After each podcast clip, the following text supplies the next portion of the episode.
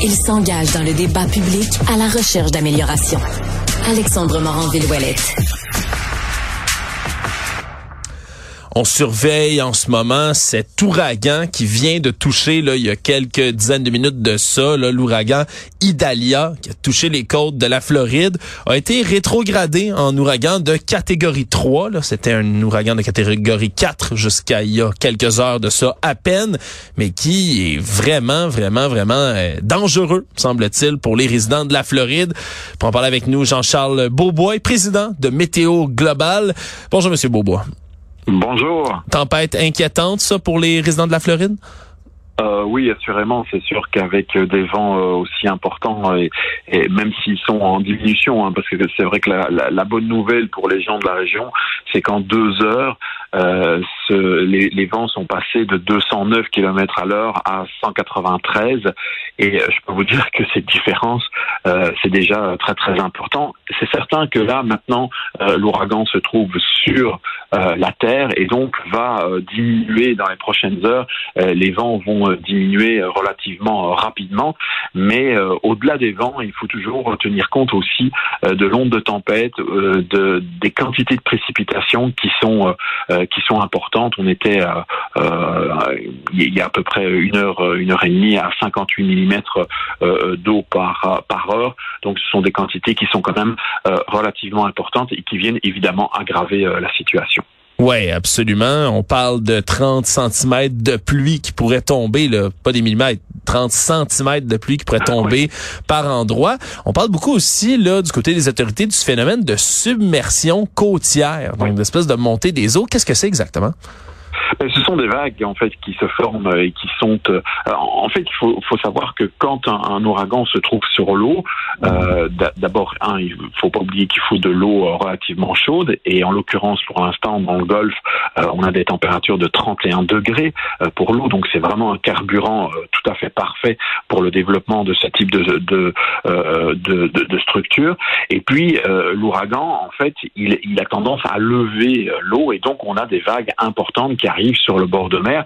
C'est évident que ce phénomène euh, concerne vraiment toute la région qui se trouve euh, vraiment sur le bord de mer. Dès qu'on va entrer à l'intérieur euh, du pays, on n'aura plus ce phénomène, d'autant que pour rappel aussi, euh, cet ouragan, eh bien, en se décalant euh, sur la Terre, on estime déjà qu'aujourd'hui, vers 14 heures, les vents seront autour des 150 km à l'heure. Ça reste encore relativement important.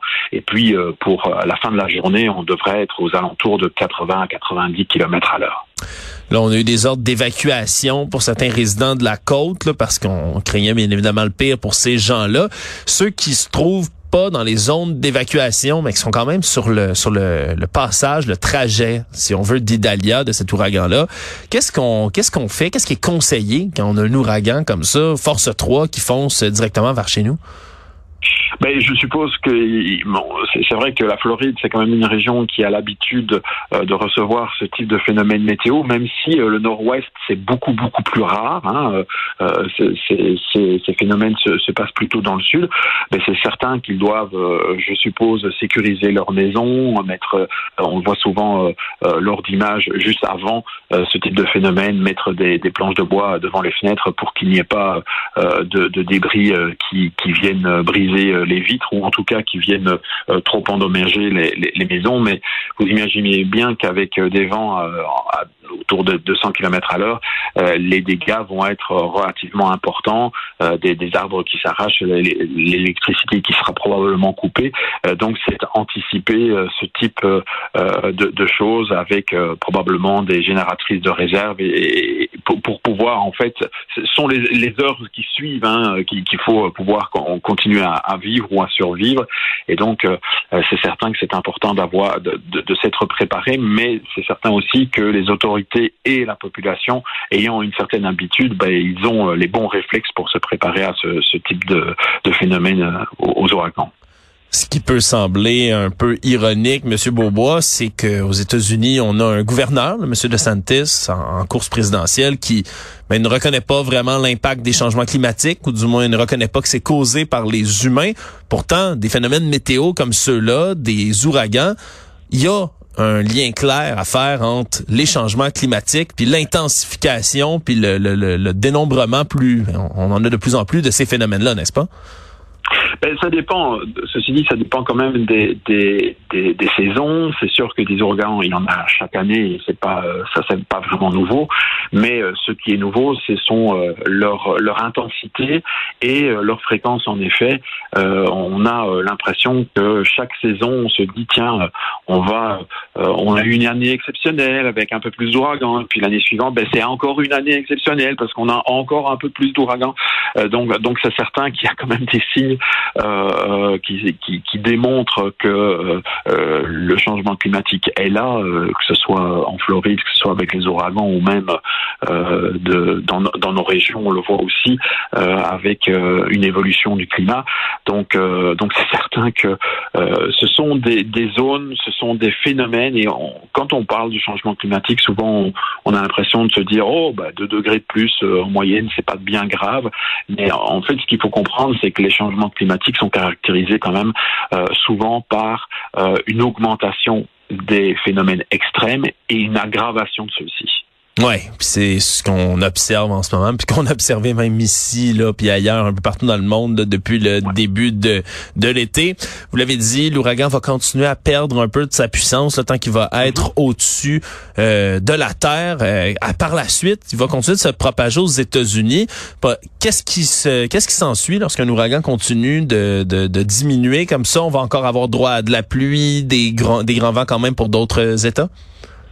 Euh, oui, ben, en remontant vers la Caroline du Sud, euh, oui, il perd au niveau de la, force du vent. Il sera aux alentours de 100 km euh, à l'heure. Ce sont des vents, euh, je dirais, c'est une bonne tempête. Hein.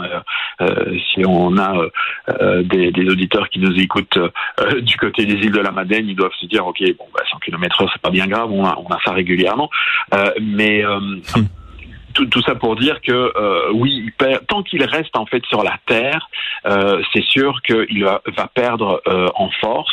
Il s'éloigne aussi des tropiques, donc le, je vais dire le, le mouvement rotatif se ralentit petit à petit aussi, et donc il devrait en fait revenir sur l'océan à hauteur du sud de la Caroline du Nord.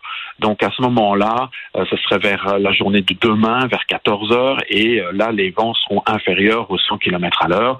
Et, et, à ce moment-là, ce système-là va euh, va euh, diminuer petit à petit. Il a tendance d'ailleurs sur, les analyses de trajectoire, il a tendance à repartir un peu euh, vers le sud, euh, mais il va mourir tout seul au milieu de l'océan. On, on, prévoit une, une fin vers le lundi 4 septembre avec des vents qui seraient aux alentours de 80 km/h. Ça va être à suivre en tout cas euh, dans tous les cas parce que quand ça frappe la Floride, ben ça ça concerne toujours un peu euh, le Québec puisqu'on a ben beaucoup beaucoup de nos concitoyens qui finissent par se rendre euh, dans l'État le, Sunshine State comme ils l'appellent où le soleil brillera pas beaucoup malheureusement. Aujourd'hui, Jean-Charles Beaubois, vous êtes président de Météo Global. Merci beaucoup d'avoir été là. Merci à vous. Au revoir. C'est ce qui conclut cet épisode aujourd'hui. Demain, c'est déjà la dernière de la saison, le dernier épisode, malheureusement ou heureusement, parce que la programmation d'automne, elle, sera palpitante. Merci beaucoup à Jean-François à la console, Charlotte Duquette à la recherche. Je vous remercie, vous, d'avoir été là. On se retrouve demain, prochain épisode.